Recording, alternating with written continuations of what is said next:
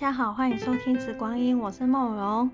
这一集呢，我们要来做七月的营业一下，好，就是这一集要介绍七月的精选精油。然后这个月呢，我有几支精油，我觉得是比较重量级的，就是在香气上它是很有地位的，所以我们就来介绍一下这一个月的精选精油。那第一支呢，我们就先介绍亚塞拜兰的大马士革奥图玫瑰精油。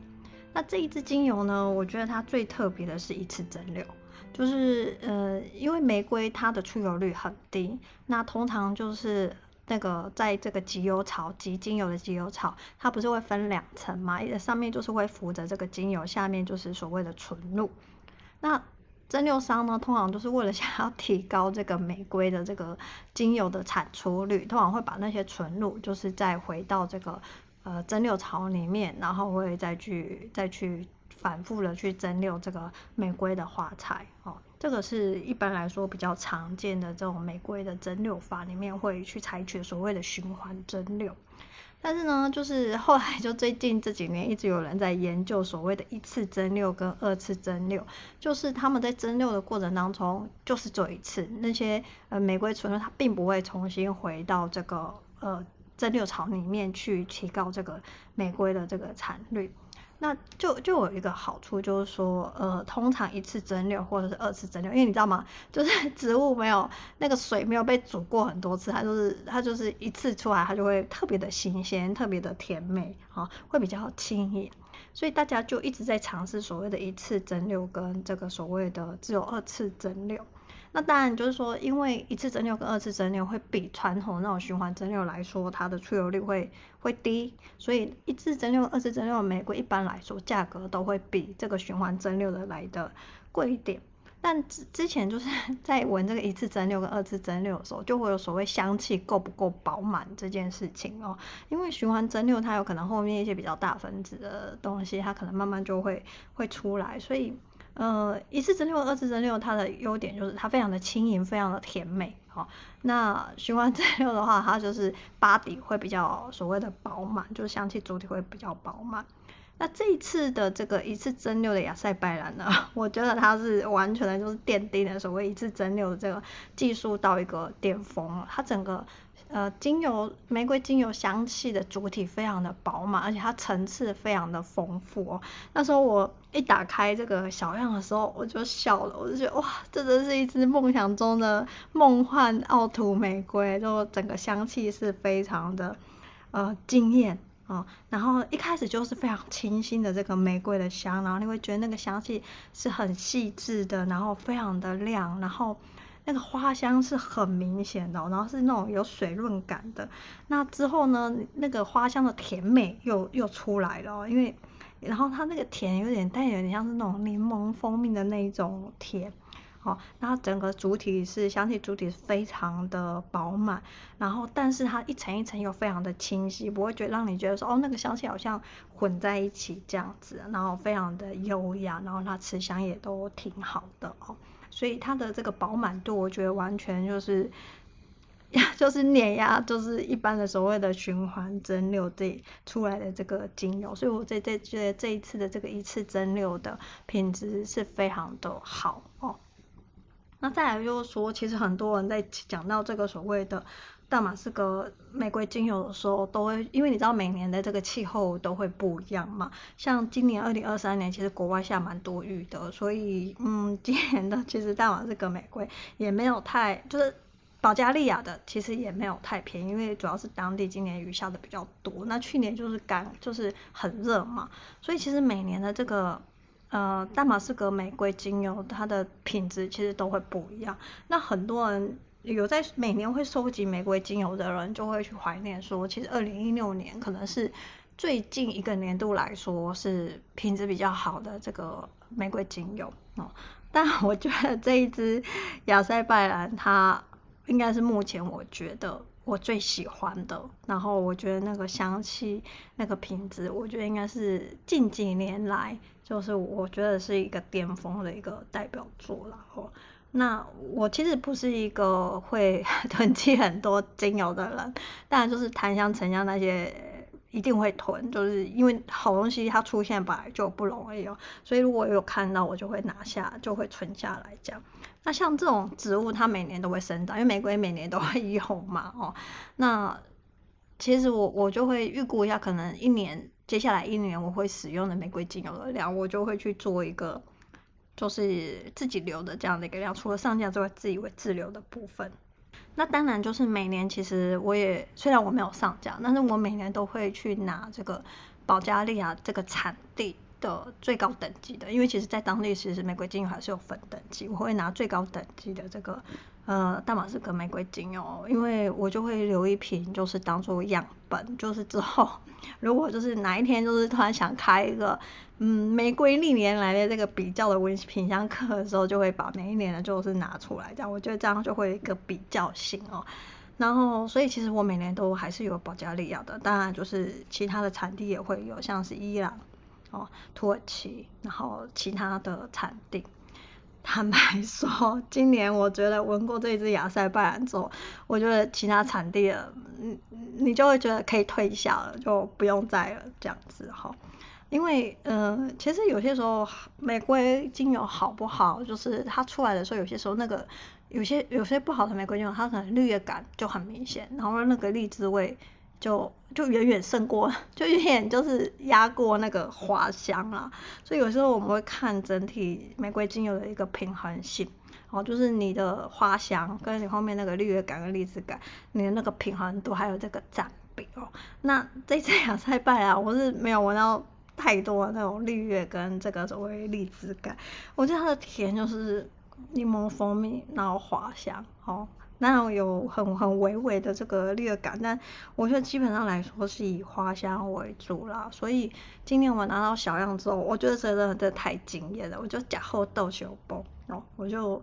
有一些以前在国外的朋友，我就把小样寄过去，我就问他们说，我就给他们闻嘛，我也不说太多，就说这个是一次蒸馏，然后他们就就讲说啊，一次蒸馏会有主体不饱满这样的可能性啊，然后就说一次蒸馏很贵。好对，因为一次就蒸馏确实是很贵，然后我就我就不讲，我就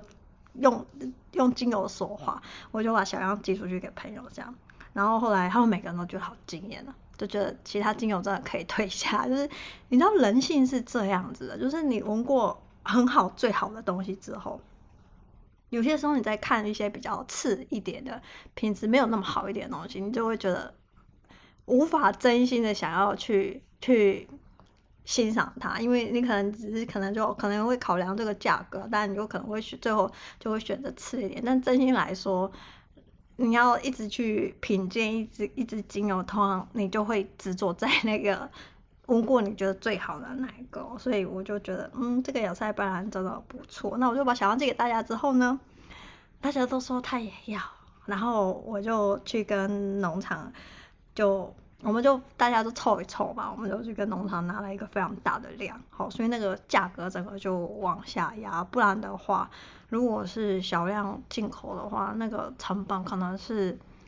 就是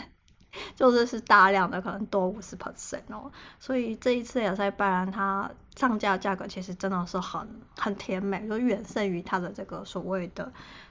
价值这一部分，所以嗯，我觉得大家可以考虑就是入手这样。那我自己就觉得嗯，好怕就是 之后就拿不到这么好的玫瑰，而且你也要老天赐就是赏脸嘛，就不见得每年的玫瑰都这么好。所以我觉得今年是一个天时地利人和，那当然就是好东西，就是大家会闻香而来。我也不确定说明年还能不能拿到这么好的这个从农场拿到啊，因为嗯。呃不是说每每一个农场 就是你每年想要拿东西都有，他们有很多的考量在里面哦，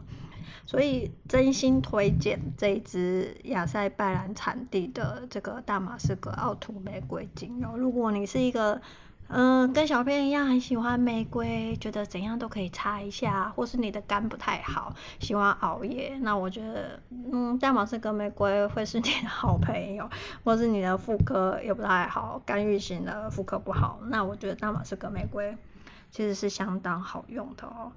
好哦，这个是这一次上架的亚塞拜然大马士革玫瑰精油，它背后的这个小故事就是。呃，为什么这么的推荐它？哈，那如果说，呃，嗯，想要价格 亲民一点，可以考虑之前波斯上讲的。那还有一个就是之后会有一支所谓的乔治亚的大马士革奥图玫瑰精油，那一支我觉得跟今年的保加利亚产地来比，我觉得是完全的可以打得过，甚至它比这个保加利亚产的就是多了一点鲜花的那个清新感哦。嗯，所以如果想要亲民一点的，就可以等之后的这个保加利亚的不乔治亚的那个奥图玫瑰精油，好。所以今年其实真的上架了蛮多的这个玫瑰精油哦。那像之前上个月上架的这个麝香玫瑰精油，它其实是大马士革玫瑰的妈妈，知道大家知道吗？就是他们的基因是这样，嗯，麝香玫瑰是阿嬷，大马士革是妈妈。那等一下会介绍的这个所谓的五月玫瑰是大马士革的女儿，所以你知道吗？玫瑰一家三代。小编应该都都上架了，这样哦，所以大家可以看是喜欢阿嬷还是喜欢妈妈还是喜欢女儿，我觉得各有特色。好，接下来就来讲这个孙女好了，五月玫瑰的精油哦。那我觉得相对来说，嗯，上个月上架那个麝香玫瑰原精，我觉得它是一种宠溺，就是 你觉得哦，你可以泡在那个玫瑰。玫瑰花浴里面的那种感觉哦，那亚塞拜然它就是一种风华绝代，就是然后看过那种电影嘛，里面那个风吹，然后那个裙子都会飘动那样子的一个风华绝代的画面。那这支五月玫瑰呢，我觉得它是一种很清新温柔的抚慰，有点像是有些时候我们就是叫有些时候玻璃心或者悲伤心，就会觉得啊。心碎这样，那我觉得五月玫瑰就很像是那种在可以在你的伤口上，新新的伤口上贴上一个 OK 绷，这样就是非常的非常的温柔，然后很清新，很很甜美哦。那五月玫瑰呢，其实主要的产地是法国的格拉斯跟摩洛哥。那呃最常见的这个所谓的萃取方式有蒸馏、溶剂跟。超临界，但蒸馏真的太少了，而且它非常的贵，好，就很少见，就是通常都是可能是一些香水厂，他们就是直接就是垄断，所以市面上真的很少见，它非常的贵。那所以一般来说，最常见的其实是溶剂跟所谓的超临界。那超临界的话，我觉得没有龙记的好闻哈。那这一支龙记我是对比过之后，我觉得它真的非常的清新，非常的甜美，也没有龙记的味道，所以我就选择了一个上架。那这一支五月玫瑰，它是用玫瑰花瓣，然后用龙记去萃取，它颜色非常的。比较浓厚一点哦，然后眼睛那个原精的颜色略微的呈这种宝石的红色哦，但是它是可以可以可以倒出来，就是可以滴出来，这个大家就不用担心。虽然它是比较粘稠一点点，因为它是圆精哦。那这一支我们上架是摩洛哥产地的。那其实这种五月玫瑰的原精，一般来说也是供这个所谓的调香用是比较多，但是它是可以用在芳疗上的，完全没有问题。那用在芳疗上呢，它就是可以抗皮肤的发炎，然后帮助皮肤再生哦。所以它其实很多国外的这种高端的护肤产品里面。因为五月玫瑰它的香气相对于大马士革来说是比较柔软的，通常有些时候会混搭哈，或者是大家其实会选这个所谓的五月玫瑰，那它可以治疗所谓的干燥，还有成熟型跟老化皮肤的这个细胞，促进它们重新去再生，所以保养品其实很喜欢用五月玫瑰的原精哦，这个是一个补充这样哈。那它的香气呢，就刚刚讲，它是比较轻柔、比较温暖的哦。那它虽然感觉柔柔的，但是它的这个花香还是非常的浓郁哦。那它的这个甜美呢，它是带有蜂蜜，然后是比较清甜的蜂蜜。哦，所以整体来说，我觉得是一种比较柔美的风格。那有一些人可能比较心情上比较抑郁，像我刚刚讲，就受过伤啊，然后就没有办法走出来哦。那如果是需要一个温柔的抚慰的话，那我觉得五月玫瑰会是一个很好的选择。好，那所以以上是针对这个五月玫瑰原金的介绍，就是这个孙女的介绍了。那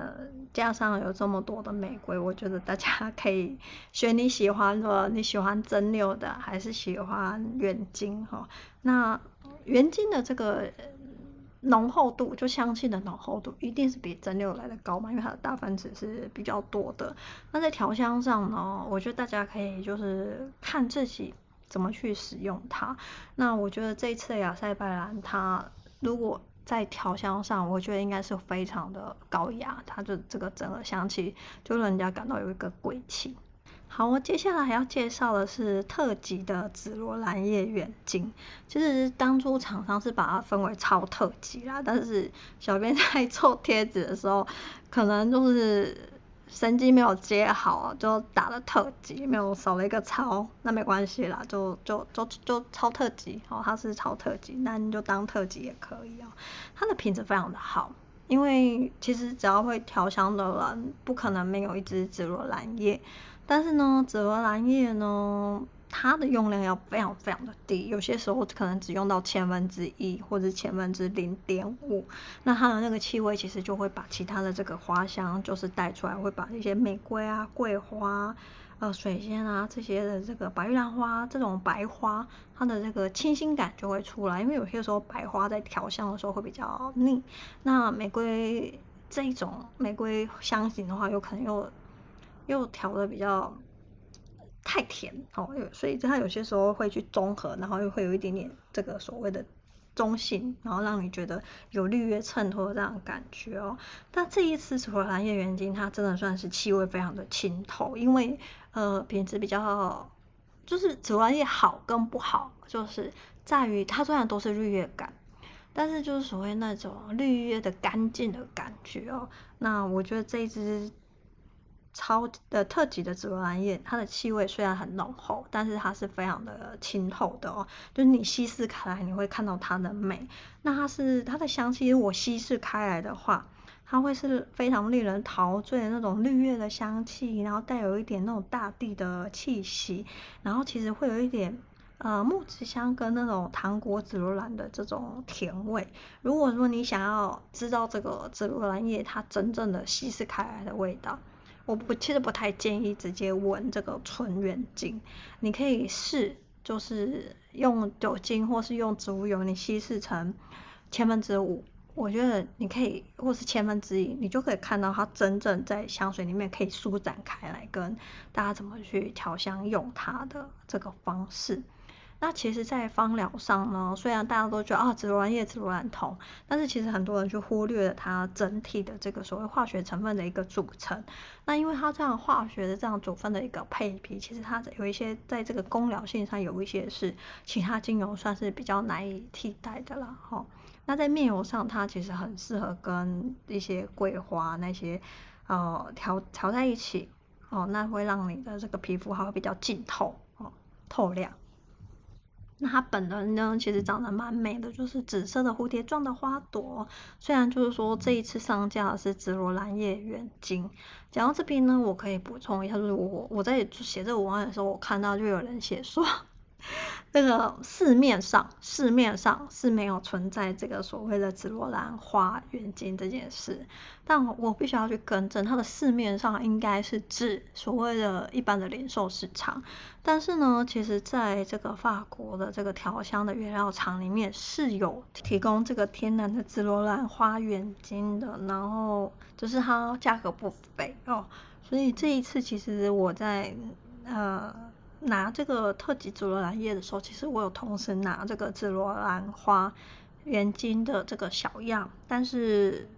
从科学家回来的时候，我其实还没有去整理很多的小样，所以我还没有去做对比，可能之后会再评估一下，就是会不会上。接下来呢，要介绍的是科西家的铜锅这次这一支熏鹿香精油，它的这个农场我是选了这个所谓的铜锅蒸馏这个农场，因为呃我对比其他的农场说，我觉得这一支熏鹿香它很柔美，因为铜锅它有一个 柔焦的一个效果，主要是因为铜锅它的受热是比较均匀的，所以在这个精油的提炼上，我觉得它香气也会有这样子的一个特色，就是一个均匀，一个柔焦，好，比较柔和一点。嗯，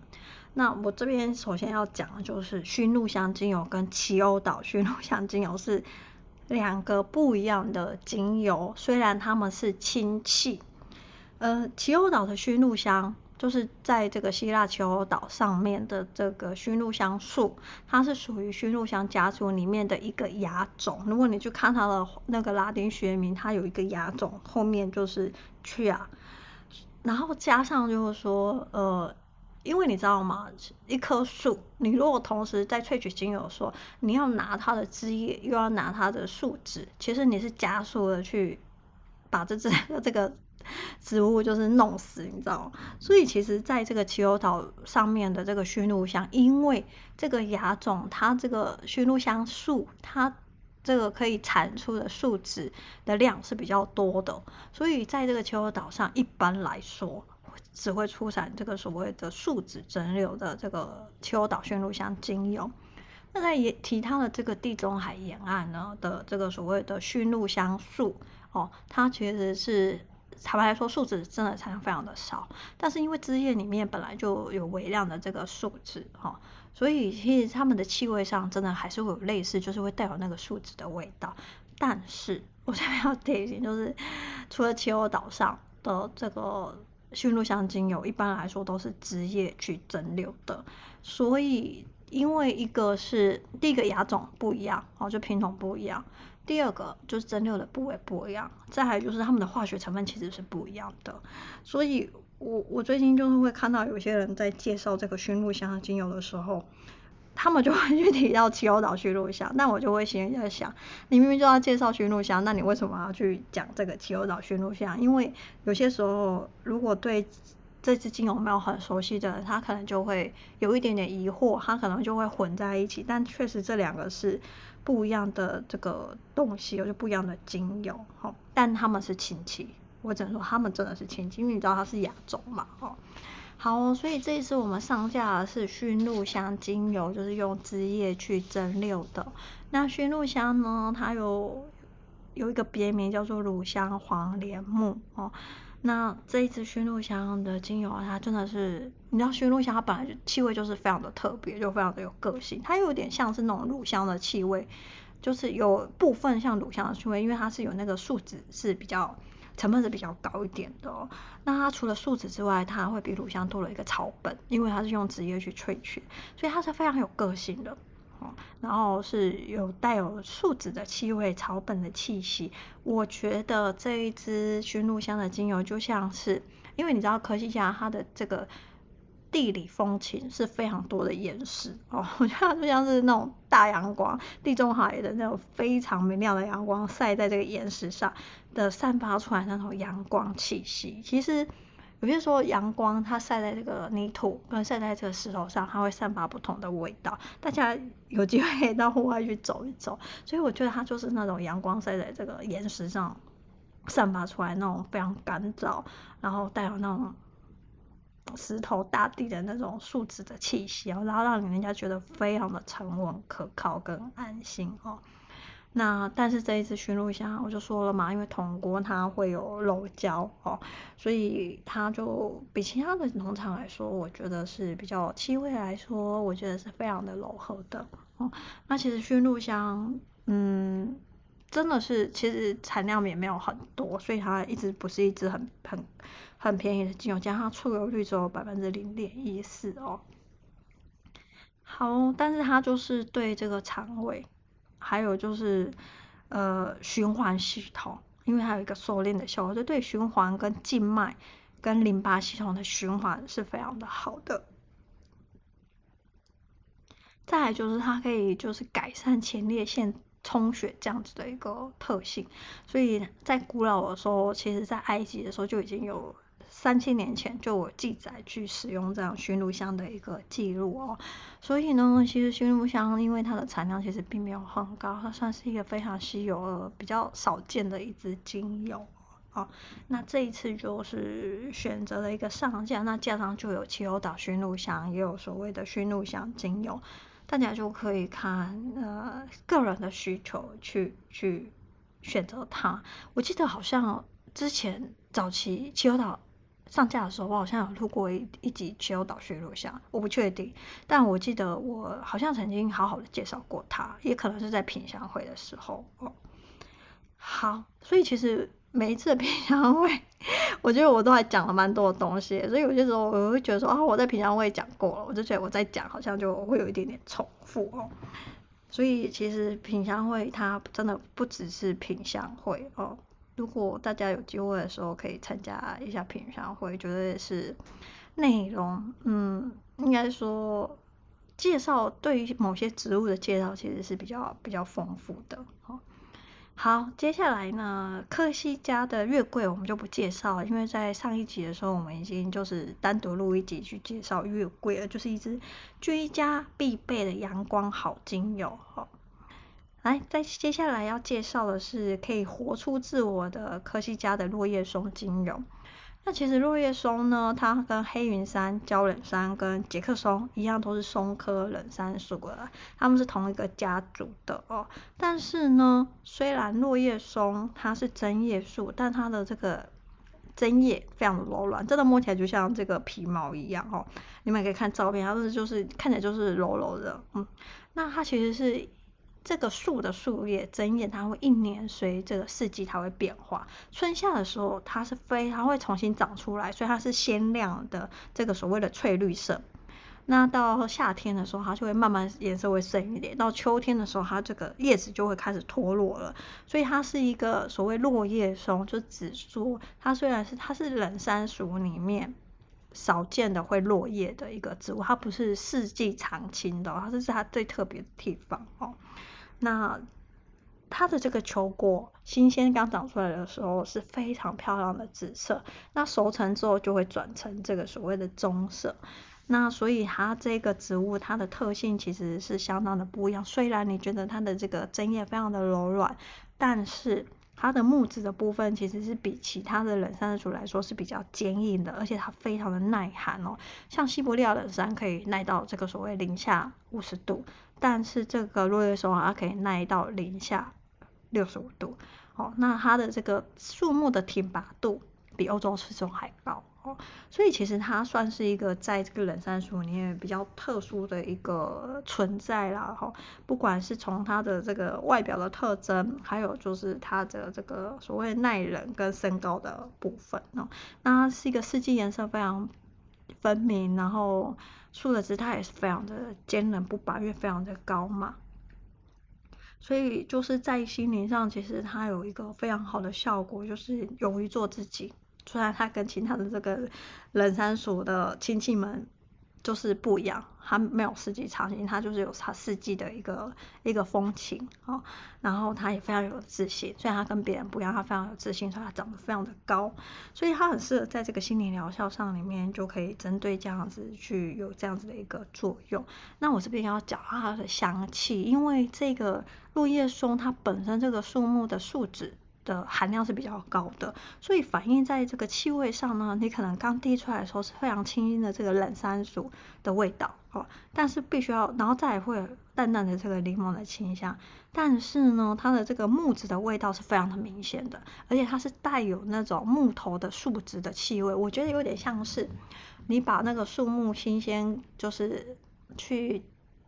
切割它受伤之后，新鲜滴出来的那个树脂、木头树脂的那个气味哦，然后是一种带有那种呃新香感，木头的那种新香感的那种树脂气味哦，所以我觉得它这种柠檬味的树脂气味的特色，应该是在这个所谓的史可可不可里面是比较少见的。那因为可能是因为它的这个树脂的这个含量比较高。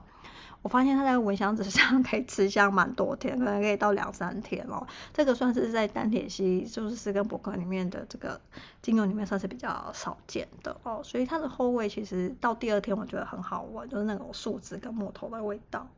哦。那很适合调男香或者是一些居家的香气啊，因为小编对于这种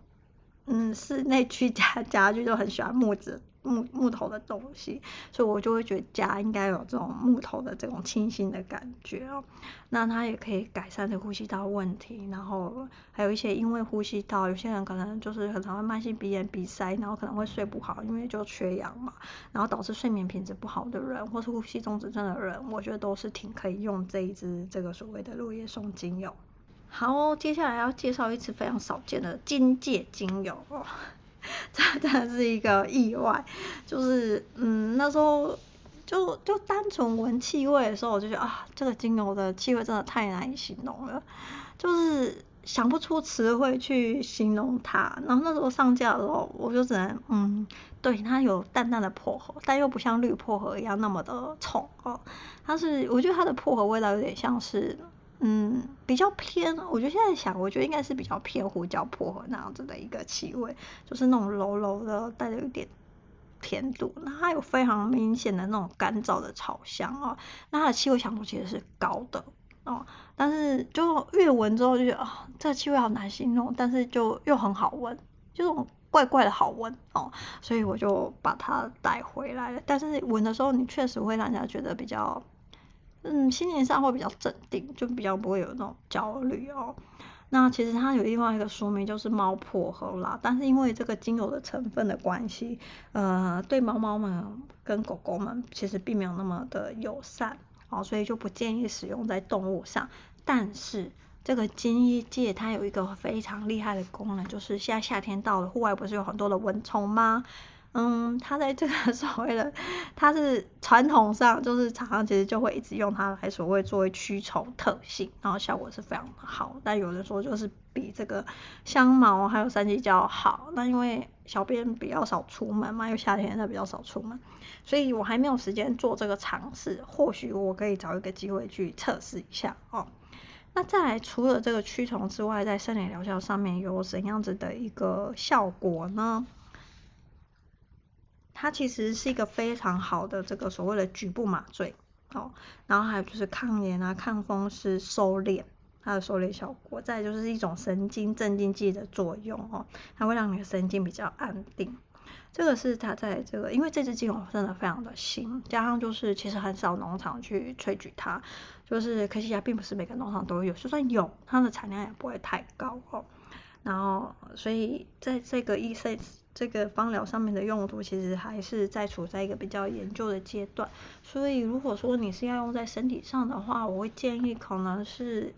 有经验的芳疗师会会去尝试它，可能会比较好一点哦。那再来就是它对 OP 喉科的这个这一方面的疗效也是非常的强大，就是就是鼻子过敏啊、鼻塞啊，然后感冒这样子哈。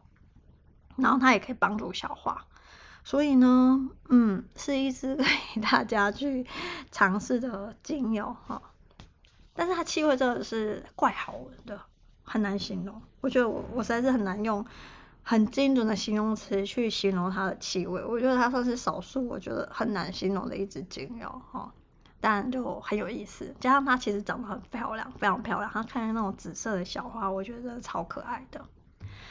好，接下来要介绍的是科西嘉的日光古法的岩玫瑰浸泡油。其实之前有上过上架过一支永久花浸泡油啦。啊、其实就是科西嘉因为阳光充足嘛，所以其实有一些农场有一些，但并不是很多。好，他们会 去浸泡这个所谓做浸泡油的部分。那其实呢，在科西嘉岛上有非常多的岩玫瑰的品种哦。但是呢，这一次就是不是每个野玫瑰的品种都适合去萃取精油，因为有的是没有没有什么这个所谓的油萃不太出油，有的是可能气味不好，有的可能是化学成分没有那么的优秀。那这一次呢，这个野玫瑰浸泡油采取的还是大家最熟悉的芳疗用的这个所谓的玫野玫瑰这个品种，哦，那也是气味上来说是比较好的。那使用的部分呢，是所谓的是它的叶片跟种子。那夏天的时候，因为你知道这个叶片它会分泌这个，因为天气热，它就会分泌一部分的树脂，所以一般来说会是在夏天的时候，就是开始入夏之后，可能会去浸泡它哦，那就会这个浸泡油同时要泡那之前就会同时会有那个树脂嘛，所以坦白说，我觉得这一支野玫瑰浸泡油的气味，跟只用枝叶蒸馏那样子的野玫瑰精油的气味是比较不像的，它反而是比较有那种野玫瑰树脂的感觉，所以它比较气味上，我觉得就像是劳丹脂的那样子的一个温暖甜美，绝对不会让你觉得酸或是刺哦，它是有点像是琥珀加上香草那样子的香气，然后有一个药草香呃在里面。哦，所以我觉得是一支非常好闻的野玫瑰浸泡油。这个农场呢，它其实浸泡油有两个基底，一个是所谓的好好吧一个是所谓的橄榄油。这个野玫瑰浸泡油我选的是好好吧我没有选择橄榄油的原因是，它那个橄榄油我觉得爆出来它的稳定度可能没有很好，因为我可以闻到。边缘有一点点油耗味，所以我就没有选它，因为我觉得气味上真的是 jojoba 是碾压性的去胜利哈。加上 jojoba 本来就可以，就是你知道 jojoba 是号称的所谓黄金油嘛，就是它不会坏的油，所以我觉得它的整个稳定度会比较高。好，所以我就这一次根据香气跟这个品质的稳定度来说，我就选择了野玫瑰 jojoba 浸泡油。那其实上过面油课的同学都知道，我其实觉得 jojoba 因为它是蜡质，所以在身体的皮肤上，可能在脸部面油上，我不会推荐用很多，除非你的毛孔是是比较不容易堵住，但真的很少，我几乎不会在这个面油里面去用厚厚吧。所以这一支野玫瑰浸泡油，我觉得非常好用在身体的按摩油哦，它就是第一个保湿度会很好，再来就是它可以抗皱。野玫瑰可以抗肿嘛，然后再来就是，你知道野玫瑰对那种筋骨松弛啊是非常好的哦。如果有听过上一集介绍老丹子。好的时候我就讲过说老单子怎么去用它，就是传统他们就是放在植物油里面去溶解，然后就是敷在身上做筋骨松弛。啊，你野玫瑰浸泡油就 直接有这个野玫瑰，你也不用加精油，但你也可以再加精油，让它效果更强壮哦。还有就是筋骨松弛，然后促进循环，这样我觉得都非常的好用哦。加它气味真的很好闻，好，那大家可以去参考。那至于这个所谓的浸泡的部分哦，我这次又比较冷战，我在这个官网上面，我稍微讲一下这个农场怎么去做这个浸泡油的这个逻辑跟原理啦。我觉得大家可以参考一下，就是之前永久花的时候就懒得写嘛，然后这次我我比较认真，我就写上去了哦。好，最后一支要介绍的是佛手柑叶，我觉得。很真的上过这么多课，我觉得很少人不喜欢佛手柑呢。但但是其实大家对苦橙可能就觉得太苦哦。那佛手柑叶跟苦橙叶比起来，真的苦橙叶还是不管巴拉圭再怎么有花香，它其实还是有一点点苦。但有些人对苦这样的气味其实是就过不了那个坎。那其实呃。苦橙叶是一直帮助睡眠非常的好，因为那个苦会让人家失去安静，加上它的那个脂类的部分会让你整个神神经放松。那在这个精油化学成分上来说，佛手柑叶其实跟苦橙叶的化学分子是非常的类似，当然它就是没有那个苦哦，但是它的这个沉香醇的部分其实是比这个所谓沉香醇跟乙香沉香酯的配比来说哦。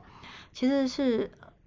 佛手柑叶是沉香醇比较高哦，那苦橙叶相对来说它是比较多的乙酸橙花酯，所以其实香气甜度来说，佛手柑叶会比较高，那它这个所谓的安抚放松的效果其实也是也是更好的。所以如果觉得苦橙叶 的功能你很想要，那你那个气味觉得。嗯，佛手柑你比较喜欢的话，或许就是可以考虑佛手柑叶啦。那其实两年前就上架过嘛，那时候很快就就卖完了。那去年呢，可能是因为去年真的是欧洲是五百年来天气就是气温是最热的一年哦，所以去年其实很多欧洲的一些野生植物其实都都都干枯了。那可能去年就没有生产，那可能厂商他也会去评估那个叶片的这个香气的一个状况，他才会决定要不要去蒸馏。所以就是断货两年之后，所以这一次就重新上架。但我必须说，可能我在订货的时候，嗯，可能又在仿工，所以就订的有一点点少，就数量上没有没有有订的有一点少，所以大家就斟酌。那我自己其实调过。用佛手柑也调过蛮多的香气，那客人其实都都蛮喜欢的。它其实跟橙花搭在一起也是非常的好闻哦，就是一种如果是想要对于这种心情上的这种抚慰啊、抗忧郁啊比较柔和一点，其实佛手柑叶都蛮好用的。好、哦，那其实它花香也都非常的好，因为它那个绿叶感是比较细致的。那它是叶片蒸馏，所以没有光敏性。好哦，这个月其实也上架蛮多产品的，我数一数好像有九个。那大家如果针对这个七月的新品，好，大家可以就是这里只是简单的介绍。那我觉得其实官网的文案一直都写的算蛮详细的，就是你知道有时候每次写一支文案，我就会花掉半天的时间，所以是是真的有有认真在写的，好，不是就随便写上去的。那大家可以。对于每哪一支精油你特别有兴趣的话，就可以看看官网哈。那接下来就很快就要八月了，那最近有一些精油都还在吐哈。那我我觉得我终于可以选到一支精油可以做镇店之宝，就是它非常的有分量，那大家也可以期待一下这样哈。好那这个月的精品我们就新品我们就先介绍到这边。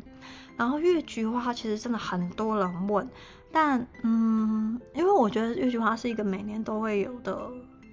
精油，所以就跟玫瑰一样，就每年都有的东西，通常我会想要最新鲜的批次。所以常常说可能是八月会蒸馏，但我不知道，因为今年的天气似乎有一点点不一样。好，那我每个星期都有去问他，所以理论上应该是会，一定是会有这个所谓今年的批次，除非说厂商他今年没有增六。好，所以就请大家再等一等，今年还是会有月菊花的。好，那这一集就介绍到这边啦，那我们就下一集见。